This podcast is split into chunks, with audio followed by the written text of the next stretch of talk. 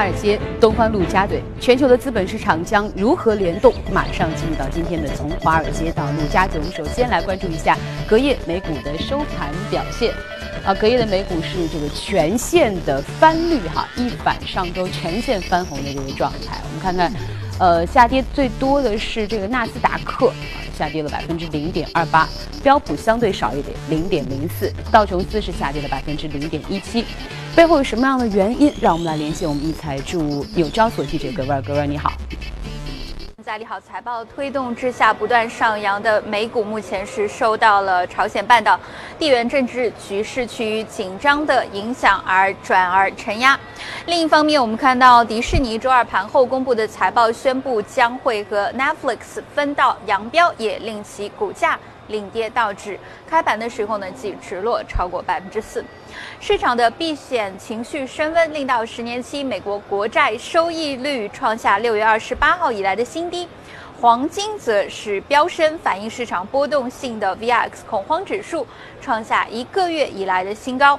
而目前，根据汤森路透的统计显示，在已经公布财报的标普五百企业中呢，超过百分之七十盈利好于市场预测，百分之六十九营收好于市场预期。主持人。好的，谢谢各位。我们确实看到今天早上很多的这个国际财经媒体的头条写的都是特朗普朝鲜互怼啊。我们也看到全球的这些避险的资产确实出现了一波急速的升温。隔夜的欧洲股市呢，似乎也受到了一定程度的波及，尤其是以法国 CAC 四零指数下跌百分之一点四啊，德国 DAX 也是连续的下跌了百分之一点一二，英国富时。下跌的幅度相对小点，却也达到了百分之零点五九。背后还有哪些因素？让我们来连线一财驻伦敦的记者聚焦。聚焦，你好。好的，主持人，受到了美朝紧张局势升级的影响，周三欧洲股市跟随隔夜的美股以及亚洲股市出现了大幅的低开低走。截至收盘，欧洲斯托克六百指数下跌百分之零点七三，报三七九点八七；德国 DAX 指数在低开百分之零点八后继续走低，盘中下跌约百分之一点六。由于巴黎市郊发生的汽车冲撞士兵事件，导致了法国 CAC 四十指数昨日跌幅最为明显，盘中一度下跌约百分之一点八五。避险情绪使得投资者转向了安全资产，金矿类的股票成为昨日为数不多走高的板块，而欧洲的银行业指数则下跌约百分之一点八，创三个月来的最大单日跌幅。此外，欧洲的债市受到了追捧，德国十年期国债的收益率下跌至百分之零点四二，成为近七周的新低。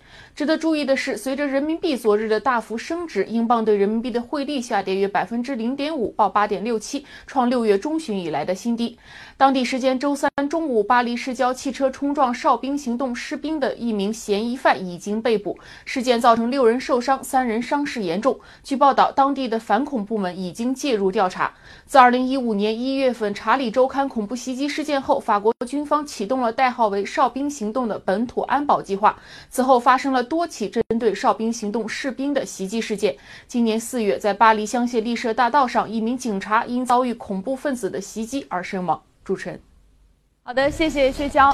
很多人说呢，这个二零一七年似乎没有二零一六年那么多的黑天鹅，但是二零一七年也一点都不平静。我们看这个美国啊，呃，对外呢和朝鲜的情绪又开始紧张起来，但是对内呢，它的家务事今年也有很多需要处理。美国今年下半年最大的两件家务事，一个是减税，一个是缩表。我们说了很久的缩表，到底美联储手上是一张什么样的表？到底它要怎么缩？缩完对市场又有怎样的影响？马上进入到今天的全球关注。今天我们请到的也是我们非常熟悉的老朋友，点石财经的朱昂，欢迎朱昂啊！呃，其实我说，其实我们今天一直在说这个美联储缩表、缩表、缩表，但是其实我们从来没有好好的说过，这到底是一张什么样的表？它要怎么缩？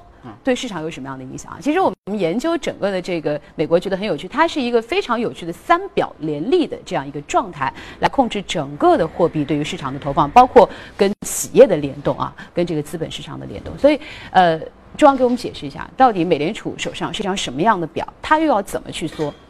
对，OK，其实美联储手上拥有的就是它的整个资产负债表。嗯，啊，我们看到，其实大家第一次关注这张资产负债表呢，是在二零零九年的这个金融危机。嗯，因为整个金融危机的时候呢，整个市场它瞬间就是流动性就没有了，就消消失了。特别是当那个雷曼倒闭以后，这个市场市场就没有钱了。那美联储呢，就通过这个扩大这个资产负债表，也就是简单来说，就是来购买美国的国债。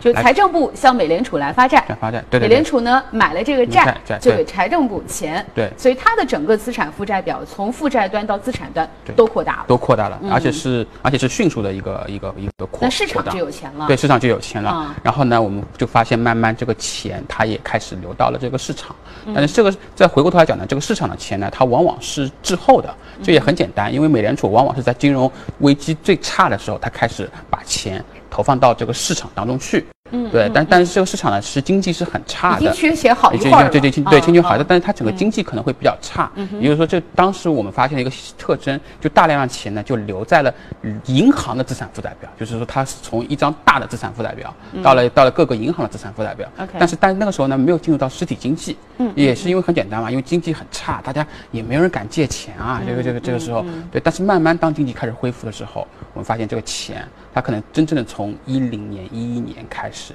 它慢慢流向了这个实体经济。那现在实体经济的钱到后面就越来越越多，所以它可能它可能会有一个一两年的一个滞后期。OK，对。但是我们今天要讲的一个是缩表，对吧？就是就突然之间，为什么缩表那么影响会那么大呢？嗯，因为它在二零零九年到现在为止，这张表是没有缩过的，它是扩大的。我看了一下数字，好像零九年当时只有。九千万亿是吗？现在是不是一是现在是有三三点三到四万亿？四万亿对。二零零九年当时好像是九九千万。九对对对。啊对，九千九千九千亿啊九千亿，扩大了差不多四倍左右啊。对对。那么其实呃，我们刚才说它这个表它要缩，它怎么缩？它怎么缩呢？啊，它就是说整体它开始抛售。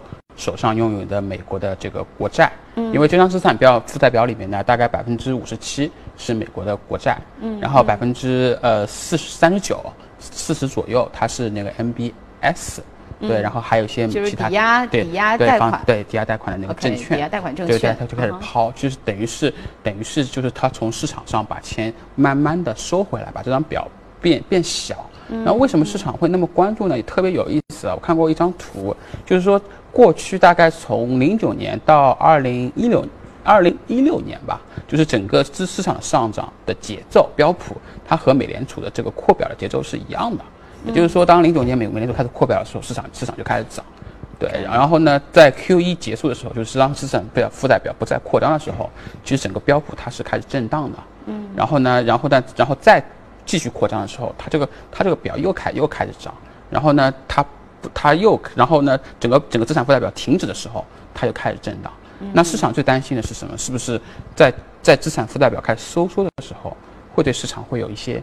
比较大的影响，嗯嗯，因为而且因为我们一直都是好像整个的这个美国股市啊，包括从它的估值，其实也到了一个上限的这个阀值的区间当中啊，所以大家也一直在说，整个美股也存在一定程度的这个泡沫，所以一旦是这个美联储开始缩表的话，首先对于美股，嗯，可能会产生一定的这个。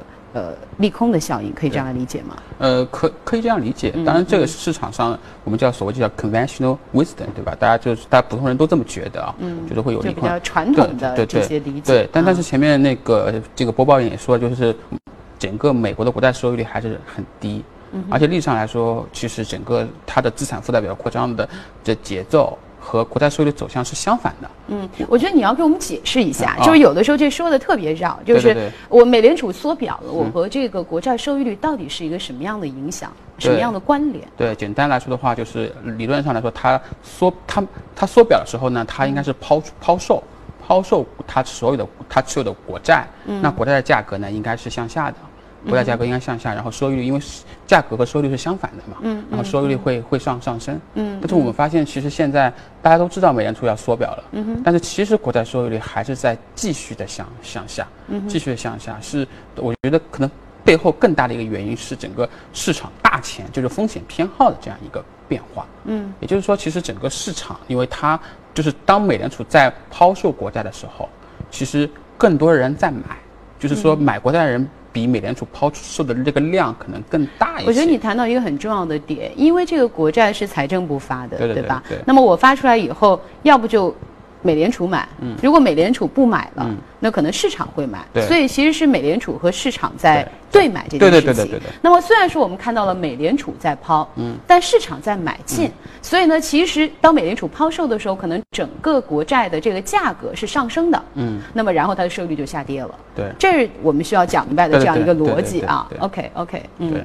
那所以呃，因为上次其实你跟我说过，嗯其实现在整个美国的这个十年期国债收益率其实已经是蛮低的了，好像是二点多。对对对，我记得没错的对话。对对对那么如果说现在我们看到，如果美联储缩表的话，呃，按照你的这个模式来计算的话，嗯嗯它的收益率还会进一步的下降，对对，还会进一步下降，还会进一步下降，还会进一步下降。呃，那我们要说说跟我们的关系啊，嗯。因为我觉得可能我们去买国债的人还是少的，嗯。所以呢，它的国债收益率跟我的关系还是少的。嗯。那么呃，不管是美联储缩表还是国债收益率下跌，到底对我们会有什么样的影响呢？呃，我觉得在我们投资上呢，还是看看美股的这个影响。嗯因为我们上次也聊过，就是整个其实国债收益率它在不断创新低。嗯那从大类资产的角度来看的话，其实股票它就相对来说它还不太贵。嗯它跟它跟债券相比的话，它属于它就是它是在一个比较合理的位置。嗯哼，所以从这个角度来看的话，我们觉得就是美国的这个股市啊，它要它要下跌的这个概率其实并不高。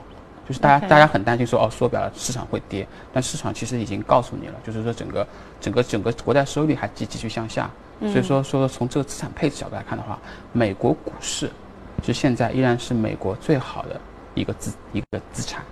那我觉得这个逻辑我有一点不是特别理解啊。嗯嗯嗯其实刚才朱阳跟我们说了，首先呃，美联储缩表之后，我们看到国债收益率可能会下行，对吧？嗯还会有一定程度的下行，嗯但是呢，对于美国股市的冲击不会那么大。对对。那么为什么我们看到这些这几天所有的这些媒体头条都在说啊，美联储要要这个缩表啦，它是比加息更为可怕的灰犀牛啊，嗯呃，它的恐怖可能超出你的预期。那到底我们在恐怖什么呢？嗯，听起来好像也对市场的影响并不是特别大。那我们在怕什么呢？呃，我们其实其实我还是想说的，就是说，嗯从我们过去的经验来看的话，它的确会对市市场是有伤害的。嗯因为其实二零零八年金融危机，整个整个美联储的资产负债表也是收缩的，当然它是被动的收缩，因为整个房地产市场呢出现这样的一个问题。是对，但是其实大家没有看到另外一点，就是说，在整个零九年到现在为止，发生一个很大的变化，就是美国它和其他国家的差距在拉开，也就是说，全球的资金其实在进入美国。啊，所以说，其实从这个角度来看的话，美国股市其实它会，就是我们会认为它是相对，其实还是相对安全的。我们讲一个数字啊，就是整个在零零九年的时候，整个全球市值最大的一百家公司当中，有有差不多二十五家是来自于美国。嗯，但到今天，就是到今天，大概其实这这个数字从二十五变成了四十家，就是整个美国的竞争力在在提高。但相反，就是欧洲还有日本，它的竞争力在在在在向在向向下。嗯，对对，从这个角度来看的话，我们觉得其实美国美股还是一个比较好的资产。所以其实朱昂虽然今天我们在聊这个美联储缩表，但是朱昂今天来并不是想吓唬大家，是想给大家吃一个定心丸啊。是的虽然说我们从这个经济学的理论和逻辑角度来说，那它收缩了，是不是对我的股市啊，会对我的整个的市场有影响？但是这几年本身美国的经济在复苏，那可能全球的钱也在逐渐的流向美国，所以市场上的钱其实比当年要多了。所以其实我们今年呃，应该说从今年看到的美联储缩表产生的影响，可能相对于历史来说，可能不会有我们担心的这么的大。对，这是今天其实朱老对想通过我们简单的这个对话哈，向我们的观众朋友所传递的一个信息。好的，那我们再来看看今天我们的异动美股榜要关注哪些板块，以及我们要关注的公司，一起来看一下。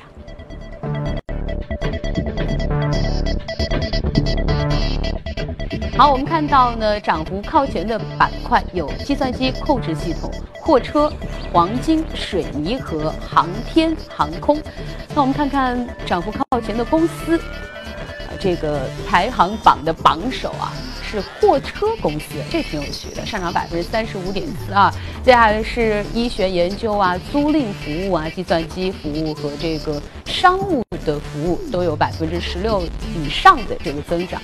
我们再看今天我们具体关注的这家公司和我们就有关系了啊，微博啊是一个中概股，呃现在是报到了八十七块两毛三美金啊。上涨了百分之一点一二。这两天其实微博也发布了它的呃最新的这个财报啊。对。呃，财报之后，其实我关注到这次的财报，应该说是还是比较不错的。对。但是好像财报公布之后，一度的股价也出现了一定程度的下跌。嗯。但是我们今天看到又回来了。嗯。这背后的逻辑是什么？啊，其实是这样的，我想讲，微博是第一，当然核心的他出了财报。嗯嗯。但他出财报之前，其实是有一些更大的异动吧，就是那天涨了百分之九。嗯。然后呢，微博我想说的是，第一就财报的数据很好嘛，它今年两就二季度是两点五亿的这样一个收入啊。嗯。就是作为这么大体量的公司，就是收入增长了百分之七十二，其实还是很恐怖的。厉害的。对对对，然后利润增长的更快，利利润七千七千七七千七百万美元。嗯。然后呢，增长了百分之一百四十四。嗯。然后它的整个月活大概是在三点六亿。人哇，也是也是一个三点六亿人，对对对对，这个在国外的这些媒体看来是很吓人的，相当于某些国家一个国家的人口了。对对对，我想讲的微博的核心其实还是有两个原因，它涨那么快，一个就是内容，整个内内容的付费，内容内容整个商业化它开始起来。嗯，什么意思呢？比如说以前我们去买一个东西，那可能就是我们就就会自己去买了，那现在的话呢，我们会有一些叫意见领袖嘛。对吧？比如说有 K O Q L，他说啊，同同学们，你们就跟着我来买吧，对吧？就是可能会有这样一个群体，就是说我们现在买东西更多是基于一种信任，就是说因为整个搜索成本还是比比较高，那整个人的这种信任，它可能在在就是它的粘性会越来越强。那微博上面有大量的这种 K O L，然后它整个它又是一个作为一个商业化 K O L 商业化平台变现最好的一个平台，所以这是一个比较大的变化。我们看到过去几年，其实整个 K O L 的价值就是自媒体。个人媒体它的价值在在越来越大吧。嗯。另外一个呢，就是说，其实这两年微博出了一个很大的变化，就是短视频。现在去微博上面看的话，就看到大量的这个短这个短短视频。其实短视频已经成为一个一个趋势了。嗯。就是其实就是可能可能说我要表达一个东西，那我可能拍个视频。而且我觉得短视频最核心的是在于说，它对于拍摄者来说，它的壁垒也很低。也就是说，它其实壁垒比文字要更低一些。比如说今天我吃顿饭。我发个微信，我说我吃了顿饭，那这这个其实是没有什么信息含量的，我也不太好发。但是我这顿饭，我哎，我拍个视频下来，我说啊我今天吃了什么，中午吃了个什么好玩的东西，把它放在网上。那其实它的表达的壁垒，它表达表达的这个门槛也是比较低的，啊，它的信息的密度，就信息的密度一定是比文字和图片要更大的。所以这也是为什么说扎克伯格他他他 Facebook 他也在推进短视频，就是我们想我想说的主要还是整个短视频的时代。其实它已经来临了，那整个微博整个短视频的流量起来以后，对它广告的这个收入带动就会很大。嗯，其实我觉得微博这几年的表现，我其实自己还是觉得蛮呃欣喜的，也蛮惊讶的。因为我我记得刚刚开始微信出来的时候，很多人是为微博担心的，因为微博毕竟是我对于公众或者对于陌生人，那微信是熟人。很多人会说，OK，那我有了微信之后，我可能用微博就少了，因为我的话我对我的朋友圈的人说，我就可能不一定要在微博上对公众去发表。所以我记得微信刚出来的时候，很多人开始担心微博的表现。但是我们看到这几年，其实微博逐渐的找到了它的定位。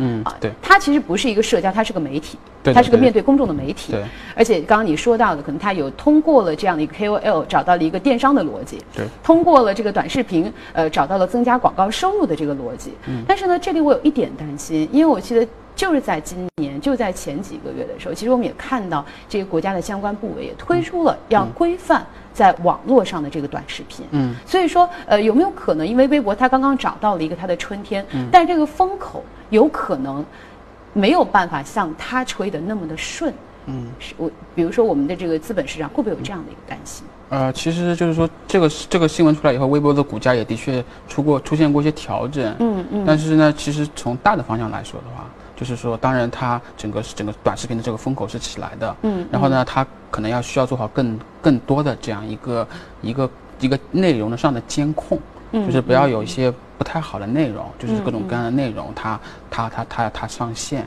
嗯，但是从大的方向来说，我们觉得这这个是就这是这是没什么问题的。嗯，对对对对，嗯嗯，所以它可能是一个一一一个新生事物从出来之后，它的野蛮生长，到进入到一个规范化的流程。对，但是规范并不是把它给杀死。对对。所以国家出台这些层面，也并不是说你所有人一味都不能做，而是你要按规矩去做。对。因为你是个公众媒体，你要向社会负责，你要向公众负责。可能这个是这个政策背后出来的逻辑。对对。但并不影响。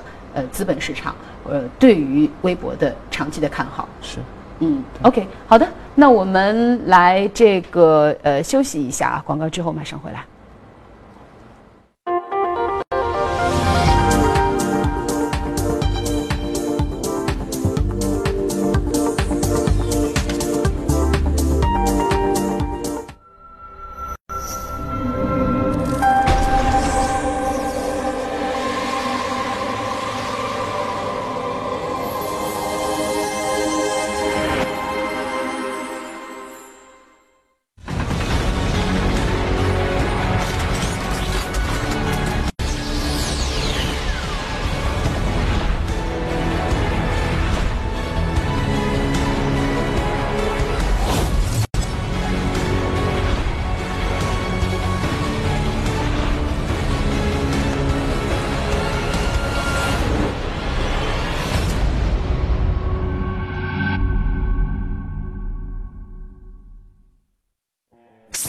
千金，轻松学财经，闻所未闻的财经视角，劲爆眼球的经济知识，喜欢益智类的大侠们可以实时互动答题，同步一起嗨。哈雷彗星撞地球，脑洞大开，笑笑别人也被别人笑笑。每周日晚七点，打酱油的都过来。一财 Global 从上海辐射全球，让世界关注中国。二零一六年八月三十一日，一财 Global 正式起航，与彭博新闻社、推特、猎豹移动、Newsmaster、News Republic 等媒体终端达成战略合作，助力上海构建全球金融中心。一财 Global。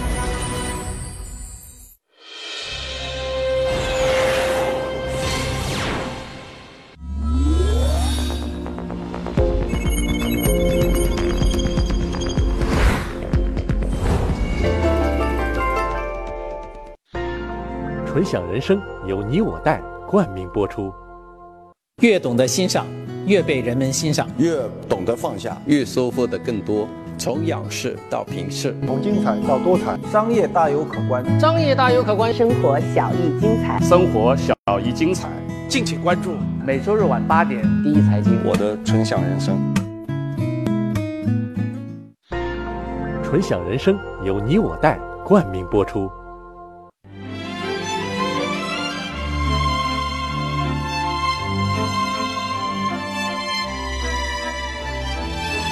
跨越三个世纪的经典，《老凤祥》。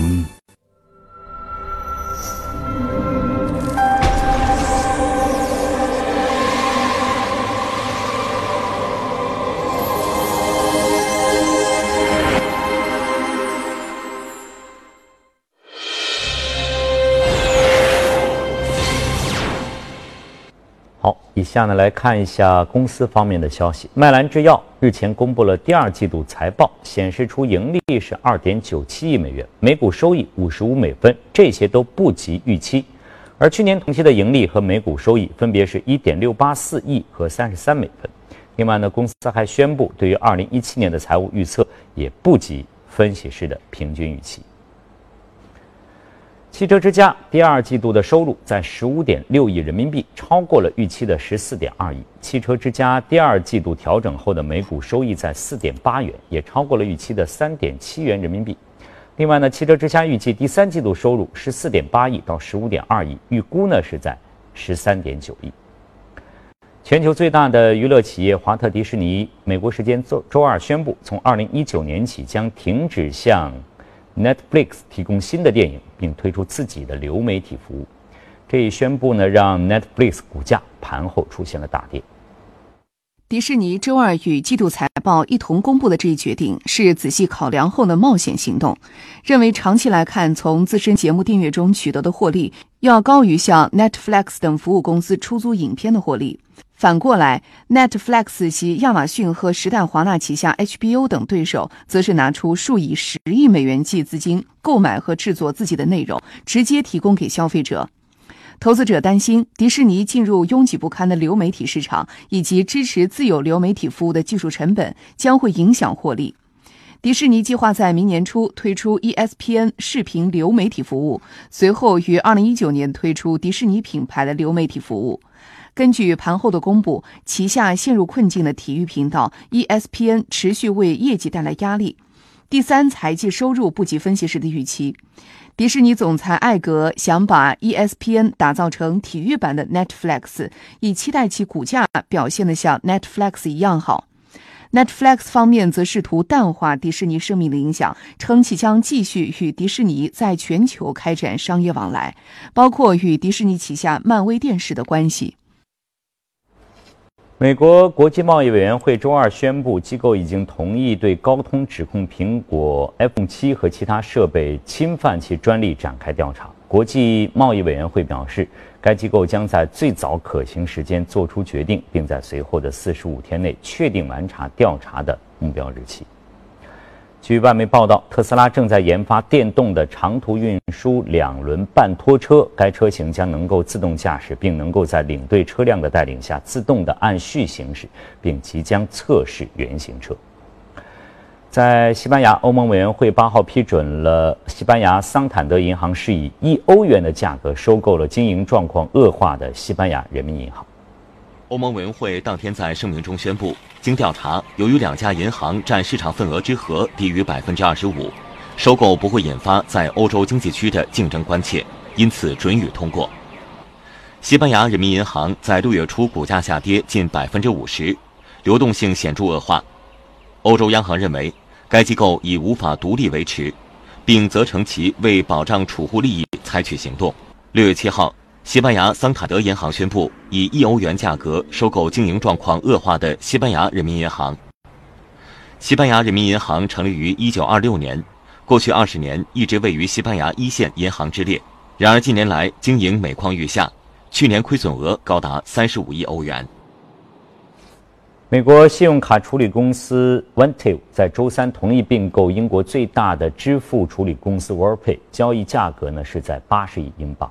沃尔佩表示呢，对于该公司的美股股票啊，One T 五将会提供五十五便士的现金，呃，零点零六七二股新发行的股份，每股 w o r p a 股票零点八便士的临时股息，以及每股 w o r p a 股票四点二便士的特别股息。纳斯达克计划让中国贷款担保公司稳盛金融摘牌退市，理由是稳盛金融违反了几条上市的法规。稳盛金融曾一度跳涨百分之四千五百。但是该公司还无法解释背后的原因。稳盛金融表示计划对裁决提出上诉。而资料显示呢，稳盛金融在开曼群岛注册，营收的百分之六十六以上来自山西晋中。该股二零一五年十月起在纳斯达克上市。好，公司方面的消息就是这些。以下呢，进入今天的美股放大镜。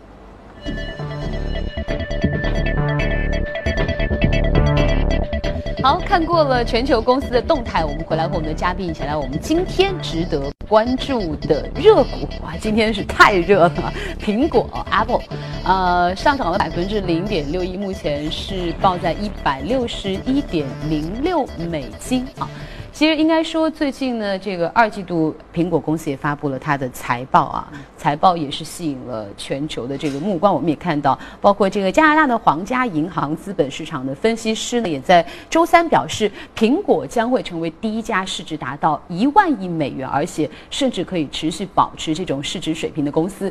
自从苹果在八月一号公布的财报显示，其第三财季的业绩好于预期以来，该公司的股价是一直呈现了大幅的上。这份财报还缓解了投资者有关苹果过度依赖 iPhone 销售的担忧情绪。原因是报告显示，iPad 平板电脑的销售量出人意料地实现了大幅的增长。从那时起到周二的收盘为止，这种股价上涨的动能已经令苹果的市值增加了五百六十亿美元。而加拿大皇家银行资本市场的分析师则预测称，在苹果预计即将于九月中旬发布 iPhone 八智能手机的形势之下，预计该公司的股价还将会继续的上涨啊。所以不光是我们全球的资本市场爱苹果，朱王也非常的爱苹果啊，对苹果有很多呃你的观察和理解，来跟我们分享一下。呃，对，我觉得其实说苹果呢，它的本质上我一直认为它是个软件公司。嗯，大家觉得因为就是大家买了苹果嘛，然后它收入是来自于硬件销售，不不管是 iPhone 也好，还是还是 iPad 也好。对，所以之前很多人吐槽说你这个。